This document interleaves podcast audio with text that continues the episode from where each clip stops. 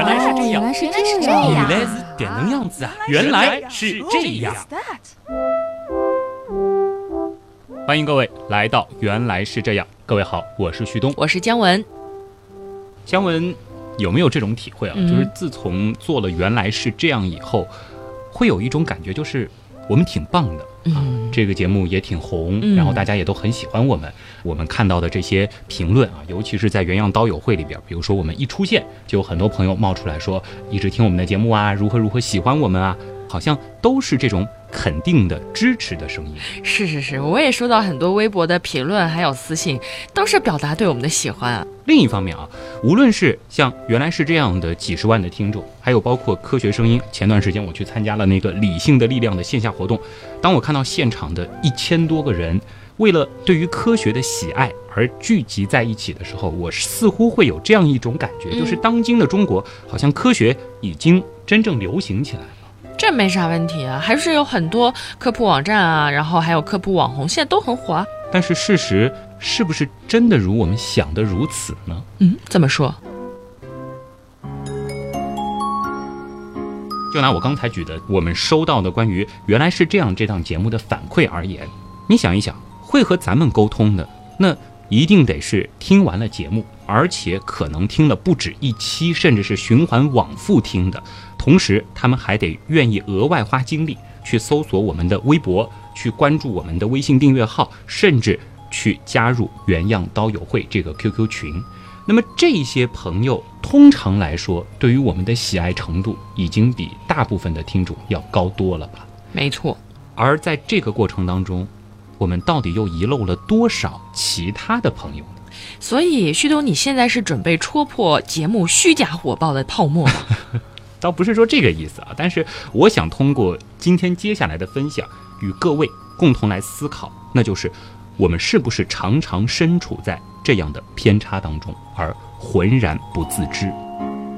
还是拿原来是这样来举例啊，诶，会不会有那些一听节目的那个开头就换节目的人呢？我相信一定是有的。有，嗯，是不是有人听了几分钟就听不下去了？哎，觉得咱们是这种对谈式的科普节目，好像不如那种一个人说的更过瘾。嗯，也一定有。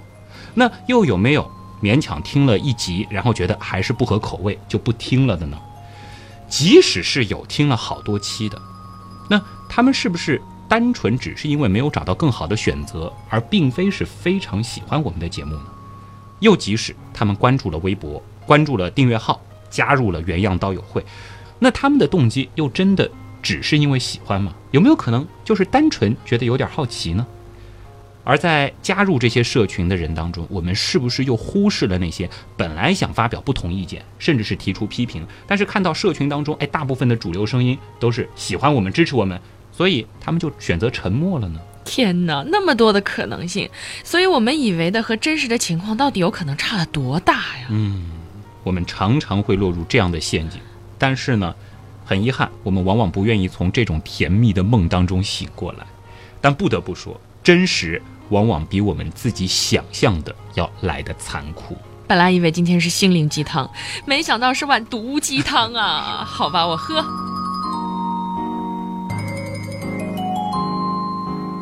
又联想到我们前一段时间我专门黑过的微信朋友圈，嗯，事实上其实也有类似的情况出现。当我们看到的那些评论，尤其是我们发自拍照的时候，会给我们留下点赞呐、或者说你长得真美啊，你最近真帅啊这样评论的人，那一定是会夸你的，或者说比较关注你的。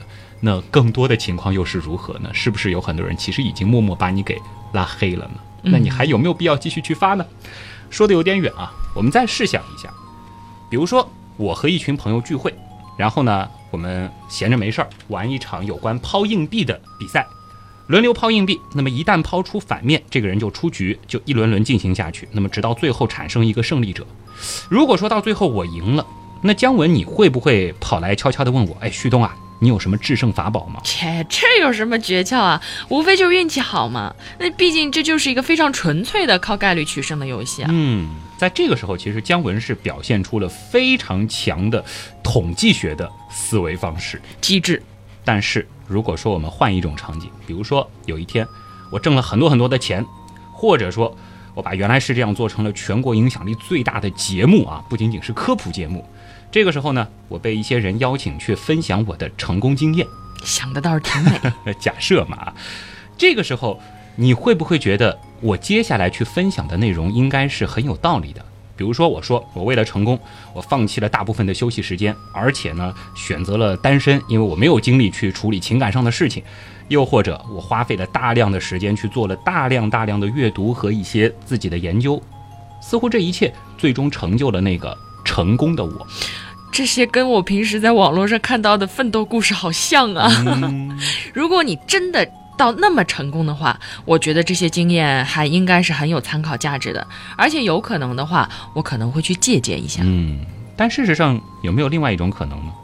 同样是一个旭东，在另外一个平行世界当中，他也放弃了休息，选择了单身，在某件事情上花费了太多的精力，但是最终身体搞垮了，孤独、寂寞、冷，最后。也依然没有达到所谓的成功呢？有这种可能，而且这种可能性是不是挺大？非常的大，挺大。嗯，但是咱们在媒体上看到那些成功人士啊，大多好像都是像你说的非常拼命。是啊，看上去似乎的确是这样，但同样要记住另外一句话，听上去有些惊悚，那就是死人是不会说话的。我勒个去，画风突变啊！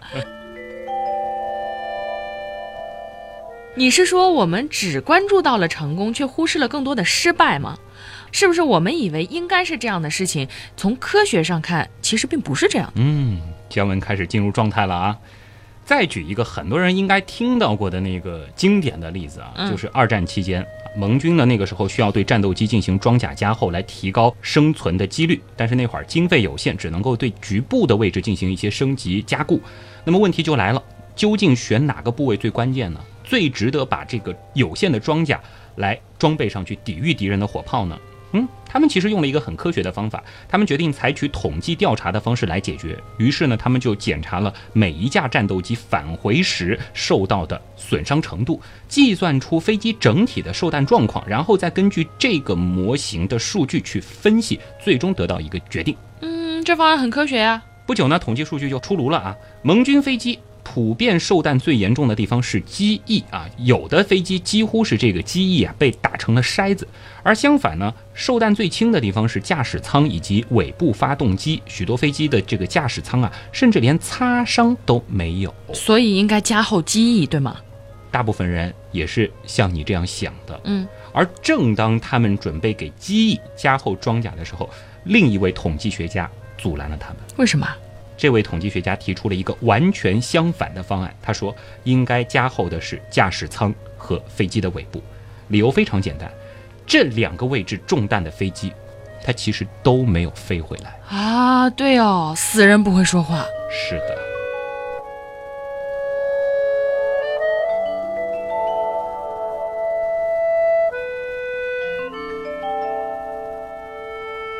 这就是今天要和大家分享的第一个重要的偏见，或者说是偏差，那就是幸存者偏差。好比我们到博物馆去逛的时候，常常会感慨那些古代的工艺品。它的制作是如何如何的精良，如何如何的美轮美奂，而且坚固耐用，对不对？几千年下来，它依然是保存着。又或者我们会感慨，几十年前的家用电器或者是老爷车，它是如何的经久耐用。同时，可能甚至会吐槽现代的这些工业化产品那么的不经衰，因为我们生活当中坏了的、破了的例子实在是太多了。嗯，但是我们不要忘记了，和我们在博物馆。或者说，我们感慨的那些老电器，同时代的绝大部分产品，他们的情况又如何呢？大部分是不是也是脆弱和简陋，被历史淘汰了？没错，其实能留到现在的，肯定是当时那些物品里面的佼佼者，嗯，或者是被佼佼者们精心保护下来的。没错，比如说是皇室的陪葬品，对，那说明他们使用的本身就是一些顶级的东西。另外一个例子其实也很深刻啊，就是。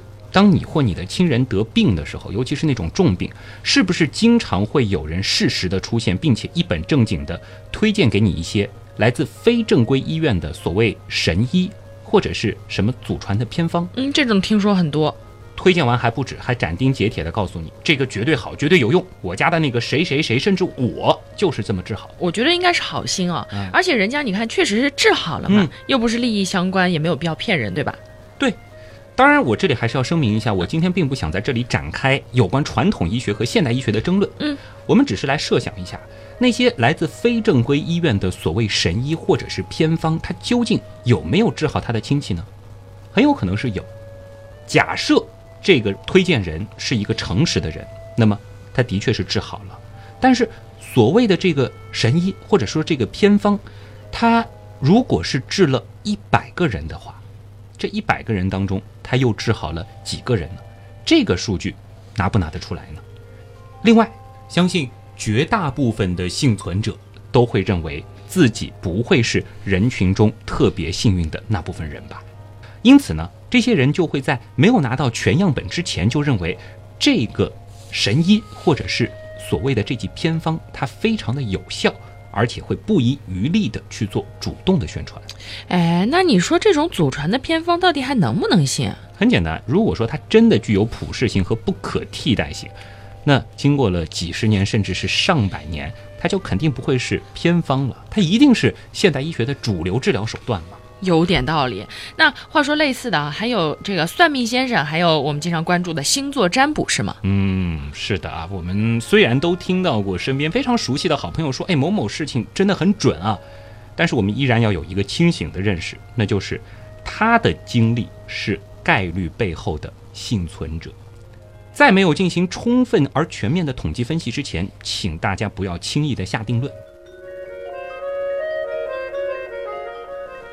当然，还有一种情况，比如说有一天我邀请你到我家里去做客，然后呢，你看着我打开了冰箱，嗯，发现这里边啊都是可乐、啤酒、速冻油炸食品，柜子上呢也放满了各种巧克力和高热量的食品，你会怎么想呢？我一定会想，好你个假冒的健身人士，嘴上说着什么健康饮食，背地里却干着这样的勾当。那我告诉你，这就是我家里现在的真实情况，你信吗？哦，所以你就是一个虚假宣传什么健身餐的人。心口不一吗？事实是什么呢？因为我的饮食要求非常的严格，蔬菜、水果、鸡胸肉、牛肉、鱼片这些东西消耗其实是非常非常厉害的，基本上呢随买随吃，买完了一两天就吃完了。反倒是你刚才看到的这些东西，有的呢是别的朋友来我家做客的时候送的，还有一些呢是我专门储备着用来招待客人的。那当然有一些是我买了偶尔解解馋吃的。总之，虽然说这些东西占到了我家目前食品储量的主流，看上去呢，它们都是不太健康的东西，但它却并不能够代表我真实的饮食结构。我的天哪！我忽然想到了新闻，某些新闻。嗯，是的，类似于成功学鸡汤、爱情鸡汤之类的东西，甚至很多的科研成果，因为需要媒介传播出去，而媒介关心的，或者说人们所关心的，通常是那些可以产生理想或预期结果的幸存者。这就会使得大量的条件相同或类似的失败案例，它被刻意或者是不经意的隐去了。那么，这个幸存者偏差最有意思的思考就在于，我们要获取某件事情的完整信息，实际上是非常困难的，而且即使对于专业的统计学家来说也是如此，没有误差几乎是不可能的。所以，看待事物的时候，真的需要尽可能的全方位、多角度思考。刚才姜文其实想到了新闻啊，嗯，类似的情况呢就更多了。这里呢还要结合另外一种常见的偏见，那就是消极或负面偏见。简单的说，就是与正面的信息相比，人们对于负面信息有着更大的敏感性。比如说，我们常常会注意到的关于空难的新闻。这个我知道。你是想说飞机是安全的交通工具，只是说这个空难一旦发生的时候，死亡率很高，所以我们就会印象很深刻，这就造成了很多人的这个飞机恐惧，是吗？姜文说的一点没错，但是有一点，你其实依然存在了偏见。什么而？且这一点，我相信很多人至今也依然有，哪怕是我们的听众，许多人都以为飞机一旦出事儿，基本上就是机毁人亡。但事实是什么呢？如果我们从科学的角度去看，飞机事故后的生还率，它其实在百分之九十以上。不会吧？有没有颠覆你的三观？有。但这就是事实。我本来以为对待飞机出行，我已经是属于没有偏见的那种人了，没想到是的，哪怕你是一位每天都要坐一趟飞机的空中飞人，客观的来说，你需要上万年才会遇到一次重大的事故。当然，这是纯粹从概率上来说。嗯，要注意啊，这还不是致死事故，而要碰到一次这样的事故，你的飞行距离呢，大约是平均得达到地球到太阳距离的十几倍才行。而相比之下呢，对比的最多的道路交通事故，它的发生数量和死亡概率是明显要高得多。但是因为它太频繁了，太普遍了，媒体也懒得报道，所以呢，这就给人产生了一种相比飞机坐车其实并不危险的错觉。嗯，想到了以前学过的那个传播学啊，嗯，狗咬人不是新闻，人咬狗才是。没错。而如果大家天天听到的都是类似于人咬狗的消息，会不会产生另外一种错觉，就是似乎这个社会人咬狗它才是常态呢？对，这里呢，我想替食品界说几句话。嗯我身边有很多从事食品研究或者是食品工业的朋友。没错，这几年地沟油、黑心作坊这样的食品安全问题时常的见诸报端，我们其实也报道过不少。但是呢，这仍然不足以成为普遍现象。其实我们拥有相当完备的监管体系，正常的企业，即使是从经济利益出发，它也完全没有必要去冒这种风险。但这些负面的情况一旦出现，它就是新闻啊，它往往会成为大家关注的焦点，这就给我们产生了这样一种认知上的偏差，或者说这种主观的印象，就是哦，原来食品是如此危险的。也是啊，好像没有谁会天天关心什么什么企业的食品是多么的安全和规范，这种感觉是天经地义的事情，也不太可能成为热点。是的，再比如说一些质疑豆腐渣工程的，或者说经常会拿一些其他国家的产品质量是如何过硬来进行对比的，嗯，这样的偏见它其实普遍存在。它的背后是什么呢？就是说我们在用我们观察到的那些失败案例的幸存者，去和其他国家他们那些优秀案例的幸存者做对比，这本身是不客观的。而在没有详尽客观的统计结果之前，也请大家不要盲目的仅仅凭借自己的经验去感受去做判断。哎，你说车祸死个人可能比较正常，如果不是说有其他的料，人们也不会去很关注。对，食品吃了没事儿呢，也很正常，人们也不会去关注。房子不塌也太正常了，人们也不会去关注。嗯，感觉今天节目其实挺颠覆的。那类似的偏见还有吗？脑洞太大，休息一下。如果听节目不过瘾，大家也可以去咱们的微信订阅号里逛一逛啊。和节目有关的更多知识干货，每周节目的 BGM 歌单，还有趣味猜题闯关都在那里啦。微信订阅号搜索“旭东刀科学”，旭是旭日的旭，东是山东竖着写，刀是唠叨的刀。其实你打“旭东刀科学”的拼音也是可以直接搜到的。那类似的偏见还有吗？其实非常非常的多。嗯就拿待人接物来说吧，想问一下姜文对我的第一印象是什么？还记得吗？记得啊嗯，这个人有点怪怪的。我记得我们当时明明是在讨论一个跟播音主持有关的话题，一群人，然后你在那说什么什么星星、什么太阳什么的，我想这跟播音有啥关系啊？这是在干嘛？后来的话，这个印象持续了多久？一直持续到跟你录，原来是这样。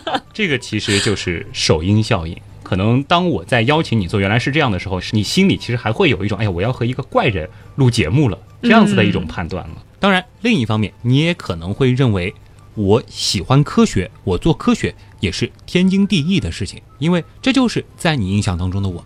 这就是为什么我们说给人留下第一印象是如此重要了，因为人与人的第一次交往留下的这个印象，在对方的头脑当中会形成一种占据主导地位的效应，这就是首因效应。第一印象它的作用最长，持续的时间也非常的长，比以后得到的信息对于事物整个印象产生的作用都会强。首因它指的是首次认知客体而在脑中留下的第一印象，这不仅仅是人，也包括了各种各样的东西。比如说，你小时候第一次接触某种动物的经历，当时的那个印象可能会影响你的一生，而这种印象要改变是非常难的。这也就是为什么我们说和人家交往，尤其是相亲，你那一天得特别特别的认真对待啊，否则的话，其实很有可能你需要花一辈子去改变这种第一印象。对，这跟谈恋爱一样哈。对，第一眼看到感觉真不错，然后两个人打扮的很精心的约会，熟悉了以后呢，不洗脸不梳头也没啥了。类似的其实还有职场面试啊，它背后其实是的确存在着这样的一种认知上的偏差。还有一种情况，这其实有可能会让你彻底改变对另一个人的印象。在学校里经常会有这种情况，就是两个人原本关系处得很好，因为一件琐事，然后就分道扬镳了。有，比如说你和你家亲爱的，嗯昨天晚上大吵了一架，没有和好之前，嗯哼，你可能对他的主要的印象就集中在了这人怎么这样啊？那一点都不知道让着我。对不对？可能会把之前的那些好的事情暂时给抛在一边。嗯，这个就源自于另外一种效应，叫近因效应。什么意思？相近的近啊，嗯指的就是个体最近获得的信息。它和首因效应相反，指的是在多种刺激一次出现的时候，印象的形成呢，主要是取决于后来出现的刺激。也就是说，在交往的过程当中，我们对他人最近最新的认知会占据主体地位，掩盖了以往形成的对他人的评价。那我们原来是这样来举例子，其实我也遇到过这种情况，就有追了我们很多很多期节目的刀友，只因为我们其中的某一期提到的某个观点和他的想法不符，又或者我们中间的某一个 bug 被他听到了，就有可能会颠覆他之前对于节目的美好印象，最终可能就粉转路人了。哎，说到这个，可能很多明星的粉转路、路转粉，往往就是因为静音效应。这个呢，其实又引发了另外一种思考，就是如果我们要和一个人成为一个长期的朋友的话，在临别时，是不是需要给他留下一个更加美好的印象？也有道理。所以要送人礼物的话，最好是在派对快结束的时候再拿出来哦。同理，就是我们以前写的作文了，开头和结尾真的很重要。其实结合首因效应和近因效应，还有一个非常常见的效应，这个其实也是我们认知上的一种不客观的体现，那就是大名鼎鼎的光环效应。明星光环那种吗？对，类似这样啊，就是当你给一个人贴了一个标签儿，或者说你对一个人的某种人格特征形成了好或坏的印象之后，你倾向于根据这个去推论他其他方面的特征。比如说，当你把它的标签定义成好的时候，它就会被好这种光环所笼罩着。就好比我们可能没有办法去接受某一个明星，他有一些不良的生活习气，因为你觉得他是偶像，对他是完美的，任何的小瑕疵都不应该存在。就好比我小时候一直无法想象，原来美女也是需要上厕所的，类似这样子的这个情况，其实都是受到着光环效应的影响。嗯，那么坏同样也会如此。当这个人给你留下的印象变成坏的时候，你会发现他所做的一切好像都是坏的。这个在两个人的感情相处当中就非常非常常见了，你好像很有体会啊。是不是？这个其实就是运轮效应，也叫光环效应。另外一个，我相信大家的感慨就更加的深了，嗯那就是社会刻板印象。哎，好像这个听说的更多一些。平时，我好像不止一次和你谈起过，包括上一次在理性的力量大会上面也和大家分享过，就是当我。去年到现在健身了一年之后啊，有一些人其实对于我的这个认知发生了一些小小的偏差，嗯，就是看到了我抛出了一些，比如说和健身有关的照片啊，或者说这一年颜值得到了一些些许的改变啊，之后他们就会觉得，嗯，已经没有办法再相信我说的话是靠谱的了，好像他对我留下了一种刻板印象，就是，比如说身材特别好的，颜值还不算很差的人，说的话不靠谱。或者说他应该是一个不学无术的人。嗯，可事实真的是这样吗？那肯定不是啊。有名校学习经历的朋友应该会注意到，在学校当中往往会出现一些非常顶级的学霸。当然不是说我自己啊，我不算是这样的。但是那些人可能他长得也漂亮，打扮的也精致，而且学习思考的能力都非常非常的强。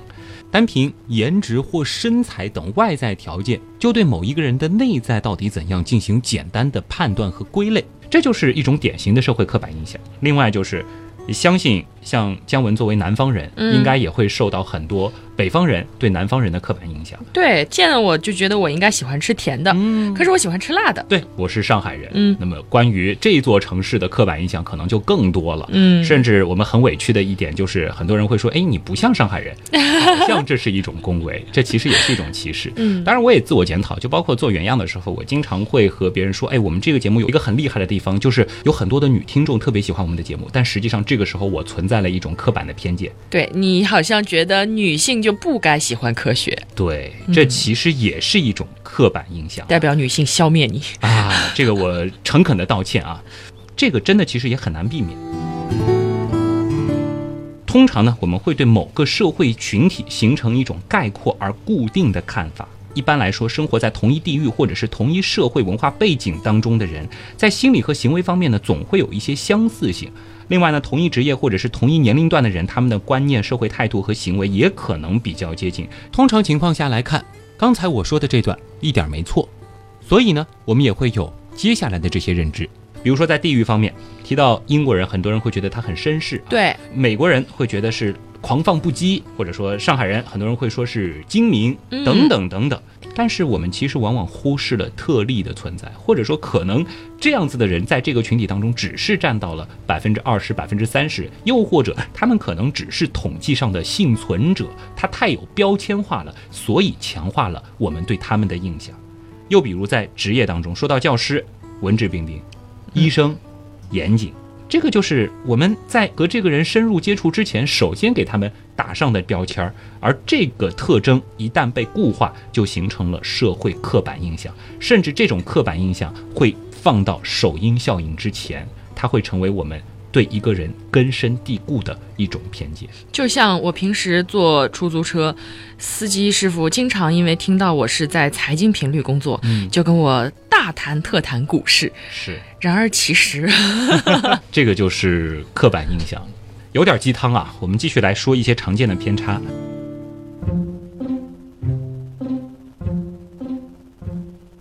另一种，这个也很常见，就是基本归因错误。其实呢，就是说，当我们在描述别人的时候，嗯，我们会觉得别人的一切是他本该如此；而当我们描述自己的时候，我们会觉得我们所做的一切是因为各种客观环境所影响而导致的。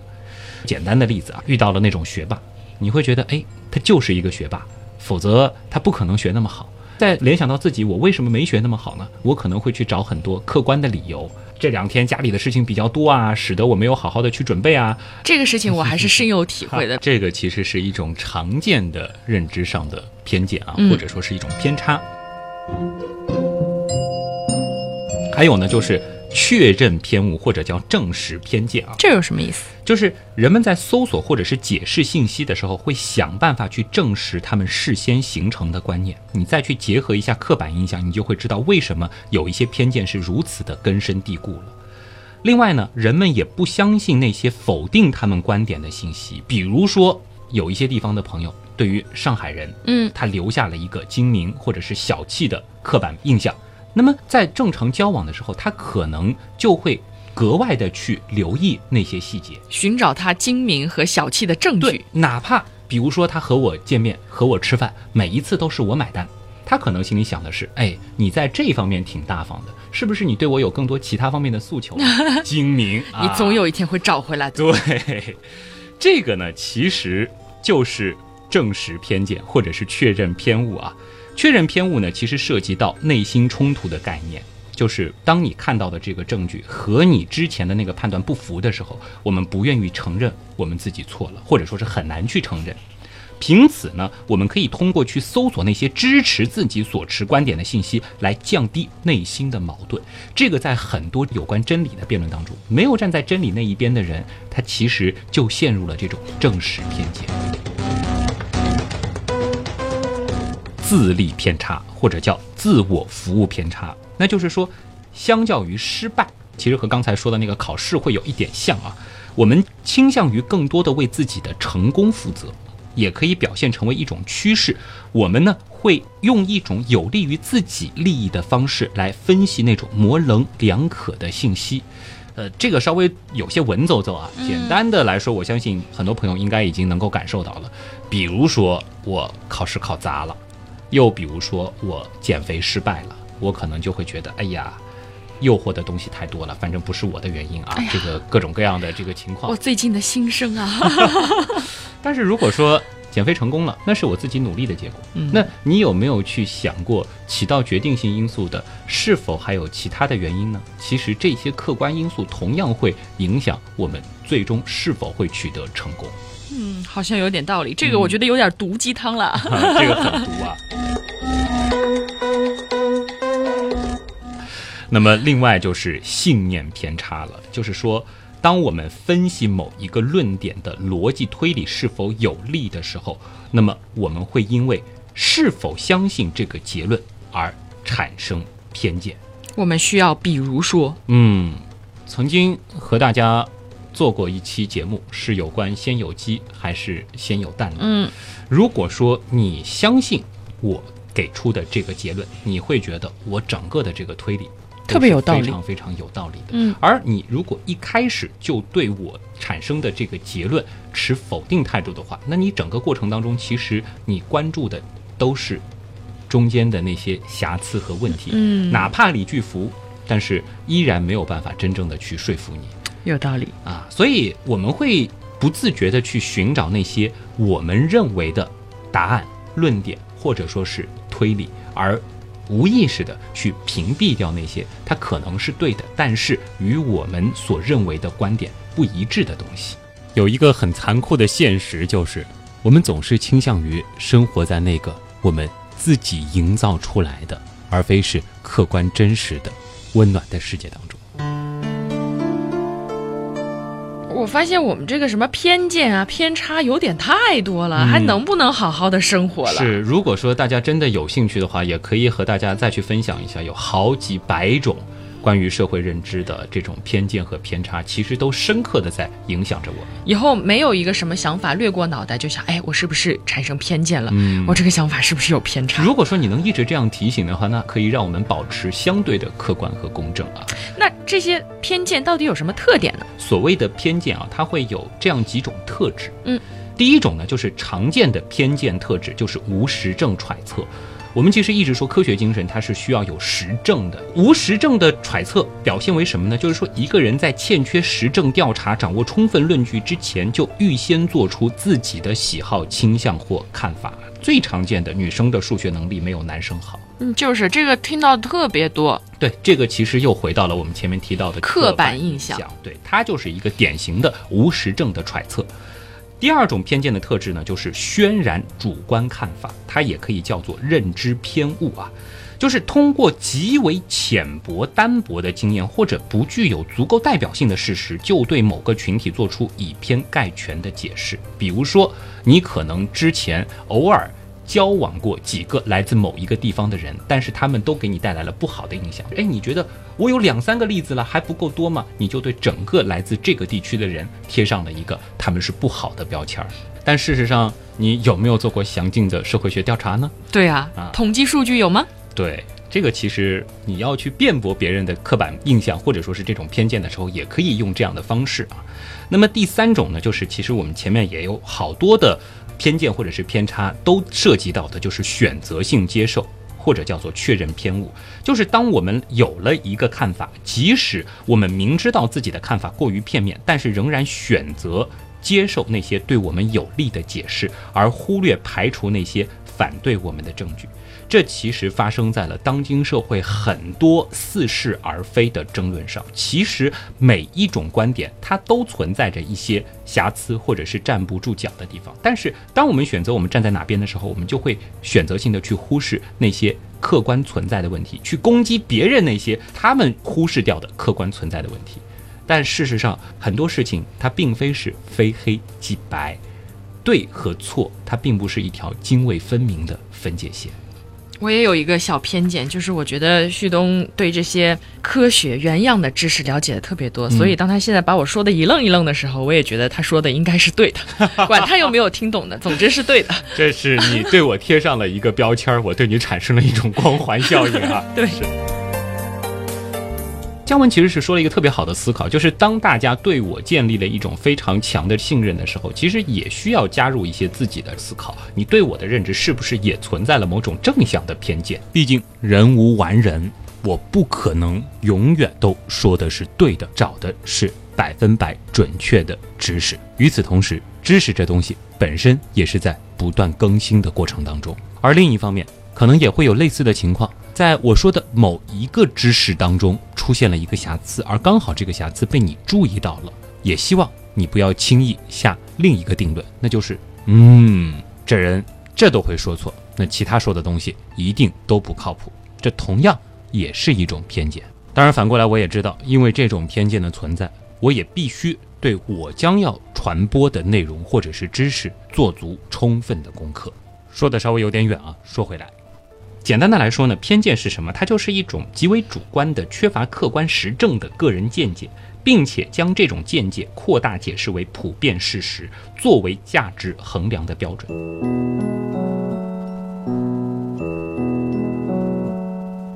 哎，那什么样的人容易有偏见呢？我现在反正听你说，觉得大家可能都有一点偏见，但是是不是偏见更多？对对对对对，是不是读书读的少，或者说听知识类节目听的少的人呢？嗯。很有意思，并非如此。在一般人的观念当中，偏见和认知能力的关系，它应该是成反比的。就像姜文说的，好像读书读多了，你的偏见就会越来越少。但其实这本身就是一种偏见。比如说，心理学家布兰特和克劳福德，其实他曾经对将近六千位美国人进行过一个实验，最后他们就得出了一个结论：无论认知能力高低，凡人皆有偏见。那么差异在哪儿呢？差异是在于偏见的倾向不同。比如说，读书读得多的，或者我们说是高认知能力的人，他们的偏见呢，往往更多的是会针对那些在社会上有影响力的人；而低认知能力者的偏见呢，它多是在族群之间的偏见，它更多的偏见是喜欢区分你我，回到了一些地区存在的排外的情况。可能会更多的出现在一些低认知能力者这样的群体当中。嗯，我懂了，就是偏见是普遍存在的，但是不同的认知水平就会对不同的主体产生偏见，是的，对于和自己处于同一族群的对象给予正面的偏见，和对于自己异类的群体给予负面的偏见，这个呢是普遍存在的一种情况。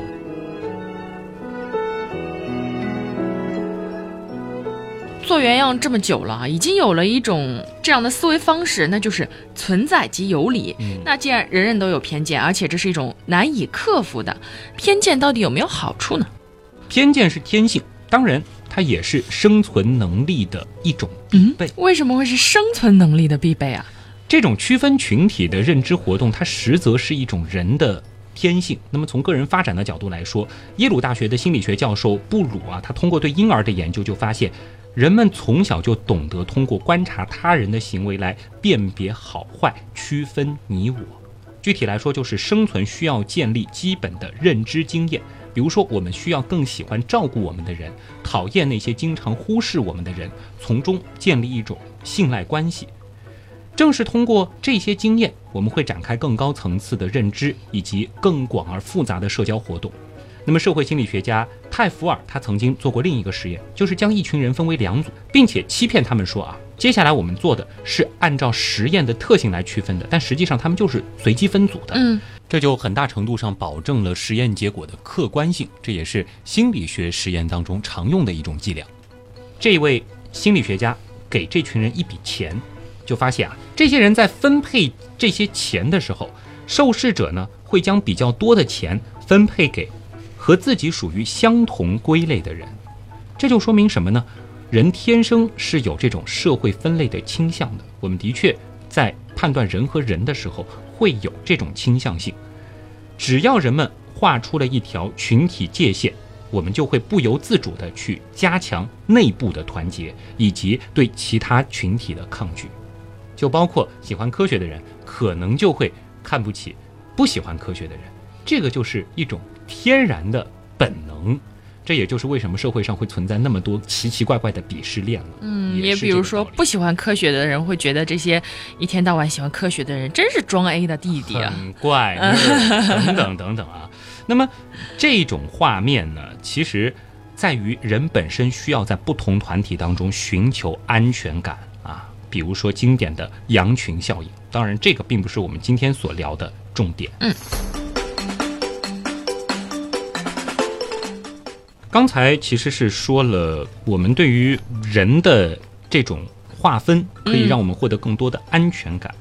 那么从演化上，偏见它带来了什么实际的优势呢？当然，这只是一种推演啊，并不是说是一个结论，供大家思考。是不是存在这种可能？没有偏见的人，他其实早就该被淘汰了。啊，真的吗？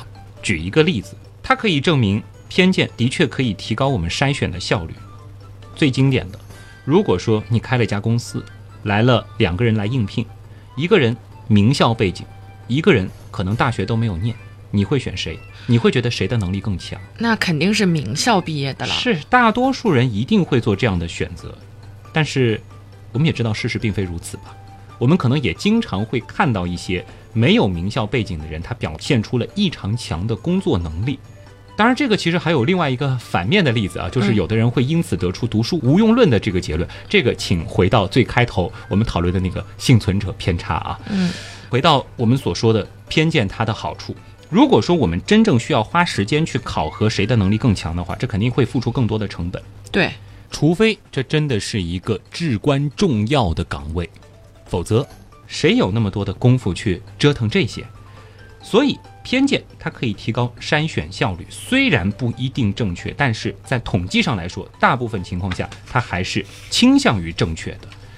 只要猜错的后果它不是那么严重，那么偏见其实一定程度上是划算的。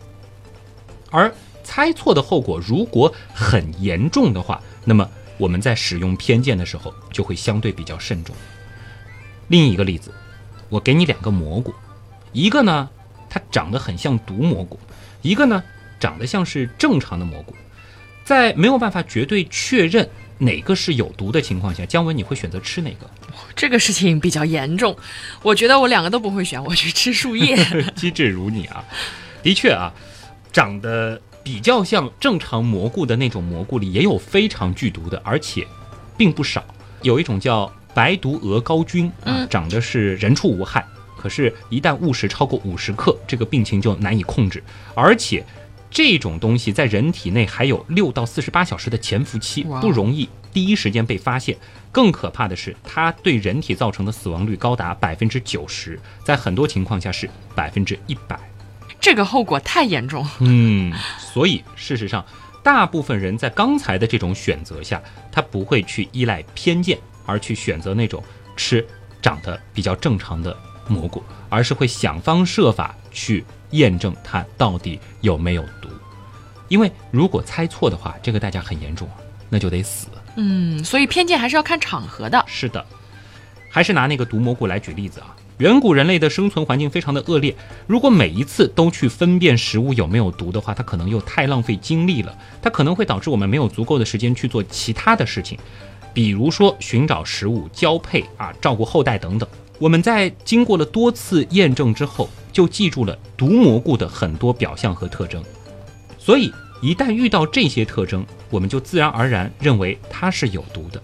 这里说的是什么？虽然在前面的那道选择题当中，你两个都不会选，嗯，但是通常情况下，如果我们看到了那种长得像毒蘑菇的蘑菇，哪怕它没有毒，因为偏见，我们就会自动的把它去忽略掉。嗯，哎呀，那长得像毒蘑菇的正常蘑菇就是受到了深深的歧视啊。可这有什么关系呢？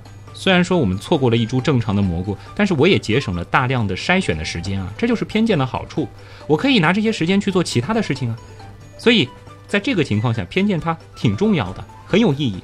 不要想着去避免它，而是要学会如何正确的利用它。毕竟世界太复杂，而我们的精力又太有限。可是这样我们就没有办法足够理性和客观了呀。那你说我们有没有办法避免偏见的产生呢？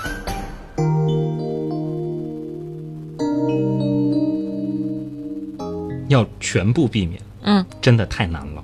引用罗素曾经写过的一篇文章吧，叫《如何避免愚蠢的知识》，大家可以参考一下。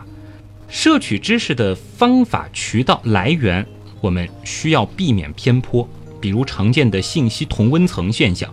我们应该建立立体多面的知识信息获取体系。关注来自世界各个阶层、角落、种族立场的声音，而不是沉浸在自己的文化背景、社会阶级或者是交友圈子的环境当中。这个前面其实讨论过。比如说，你只听科学类节目，泡原样刀友会。虽然说刀友会的具体的这个数据我没有，但相对来说，你可能所处的这个圈子就是有一定思考能力的、喜欢科学的、收入可能也还不错的一个群体。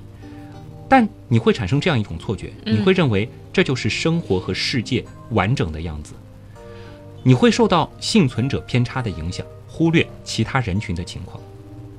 当然，最后我还想问姜文一个问题，嗯，就是你觉得你和大部分人相比，你算得上是客观公正的人吗？嗯，我觉得我肯定是属于有偏见的人，但是我觉得我可能会用理智去稍微的纠一下偏，属于偏见稍微少一点、比较开明的那一半人口吧。啊，就是说，如果把世界两分，百分之五十、百分之五十，你应该是在偏见偏少的那百分之五十里。嗯，科学家真还就这个事情做了个实验，他们找了一圈志愿者。然后呢，给他们看八个关于偏见的案例，嗯，然后让他们评价自己对于这些问题的看法，同时评价社会普遍的看法是否有偏见。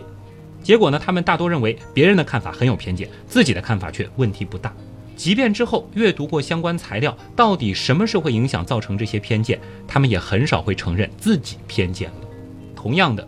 做实验的其他人的看法是出于偏见，可是他们自己的相似的自尊行为却是出于开明。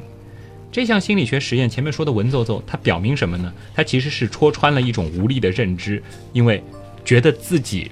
是偏见比较少的那一类人，他本身就是一种偏。这是给我挖了一个多大的坑啊！我的天哪！这个实验得出了两大结论啊，就是认为自己很少偏见本身就是偏见，另外偏见是普遍存在的，正是偏见构成了个性，让我们与众不同。哎，你觉得自己帅吗？什么都不敢说。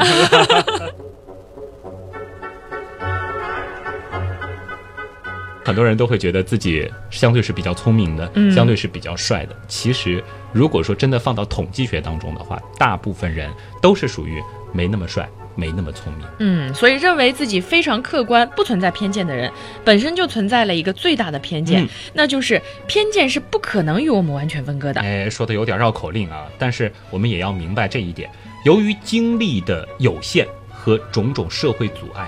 这就造成了个体不可能掌握和判断所有的信息和知识，我们的认知一定是不均衡的，每个人都是各种偏见的集合体。好吧，原来是这样，就是这样。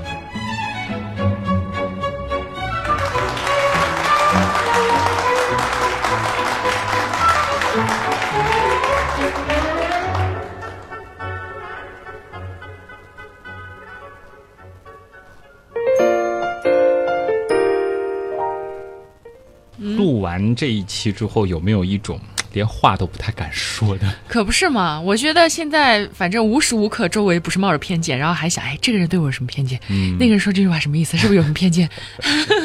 但是就像最后所说的啊，反正每个人他都一定是存在偏见的。那对于我们个体而言，就是尽可能的去把事情考虑的。周详一点，然后也要时刻提醒自己，我看待某些事情的时候是有可能存在偏见的。但是当别人偏见了你的时候，也不要太去较真儿。这并不是因为他人品不行，而有可能就是他生来如此。我也无可奈何。是的啊，让我想到了另外一个可能会让人有些想想挺吓人的地方啊，比如说什么营销学的东西。其实就是充分利用了人在偏见上的这种弱点。你想想看，前面和大家提到的首因效应啊、精英效应啊、光环效应啊这些东西，如果说你把它和其他的一些东西去结合一下，是不是你就变成了一个可以驾驭偏见，甚至是利用偏见的人呢？这个听起来蛮可怕的。嗯，但事实上，我们就是在被这样影响着。当你被一些东西宣传或者是在洗脑的时候，你可以去想一想，是不是它也恰恰切入了你的这种偏见呢？不展开了啊，这个我我已经懵了。再展开下去，其实就比较吓人了啊。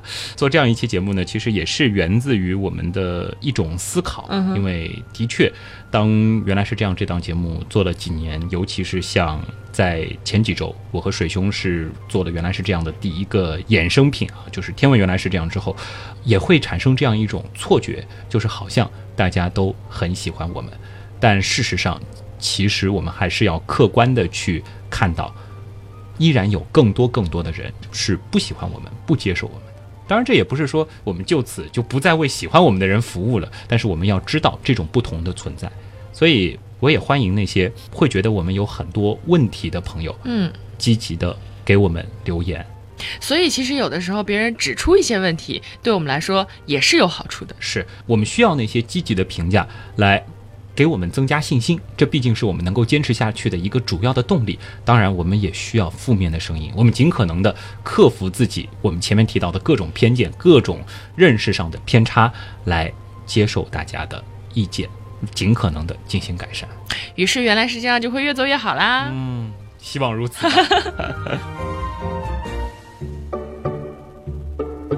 好了，那么最后还是欢迎大家来关注我们的一些平台，嗯，比如说喜欢姜文的朋友可以关注他的微博“乖乖猫仔君”，嗯，君是白毒鹅膏菌的菌，没毒啊，反正就是细菌的菌，真菌的菌啊。那么也可以关注旭东的微博是旭日的旭，上面一个山，下面一个东。当然，希望大家可以订阅一下我们的微信订阅号啊。现在的这个订阅号其实又做了一次。新的改版，大家如果仔细去逛一逛呢，会会发现我们的一些查找歌单的功能啊，一百秒小课堂啊，再包括我们的一些周边信息啊，都会在我们的功能键里面进行一个呈现啊，大家可以去看一下。在微信订阅号搜索“旭东刀科学”，而且最近好像更新频率也挺高。是的，当然，大家如果说想要订阅我们的付费精品节目《天文原来是这样》，你喜欢天文的话，也可以在这个订阅号里面按周边这个按钮来了解详细的信息啊。反正我和水兄的那篇小辅文写的的确也是写在那上了，大家可以去去看一下啊。订阅了之后。妈妈再也不用担心原样不更新天文类的节目了，现在是每周都更新啊。不过它是平行于原来是这样的另外一档付费精品节目《天文原来是这样》。那也请所有的听众朋友放心，无论是原来是这样，还是天文原来是这样，我们也将一直保证精品的品质，无论免费或是付费。原样出品必属精品，这个也是我们一直想要坚持的一件事情。百度贴吧也是旭东刀科学。最后就是，如果说你想要加入一个身边都是喜欢科学的朋友的社群，你想要给自己沉浸在这种错觉当中，呃，其实更多的还是说是交流不同的观点，或者说你。本身是持不同意见的，想要来辩论，也欢迎大家加入到我们的社群原样刀友会。现在是开到几群了？七群文曲哇，赶紧加吧！姜文上次录的时候，文曲是你说好像是即将开放是吧？对，嗯，一个月的时间，文曲已经快一千名小伙伴了。那么，以上就是今天的原来是这样，也感谢所有通过打赏、撰稿、参与志愿组以及订阅我们付费专辑的所有。支持和帮助过我们的朋友，嗯，也感谢所有给我们留下负面意见的朋友，因为原样的发展真的离不开所有朋友的支持。我是旭东，我是姜文，咱们下周再见。嗯，拜拜。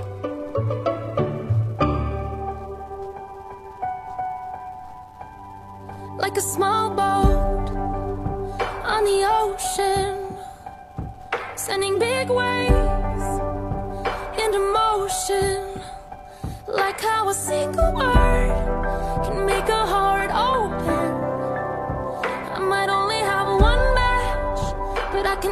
an explosion.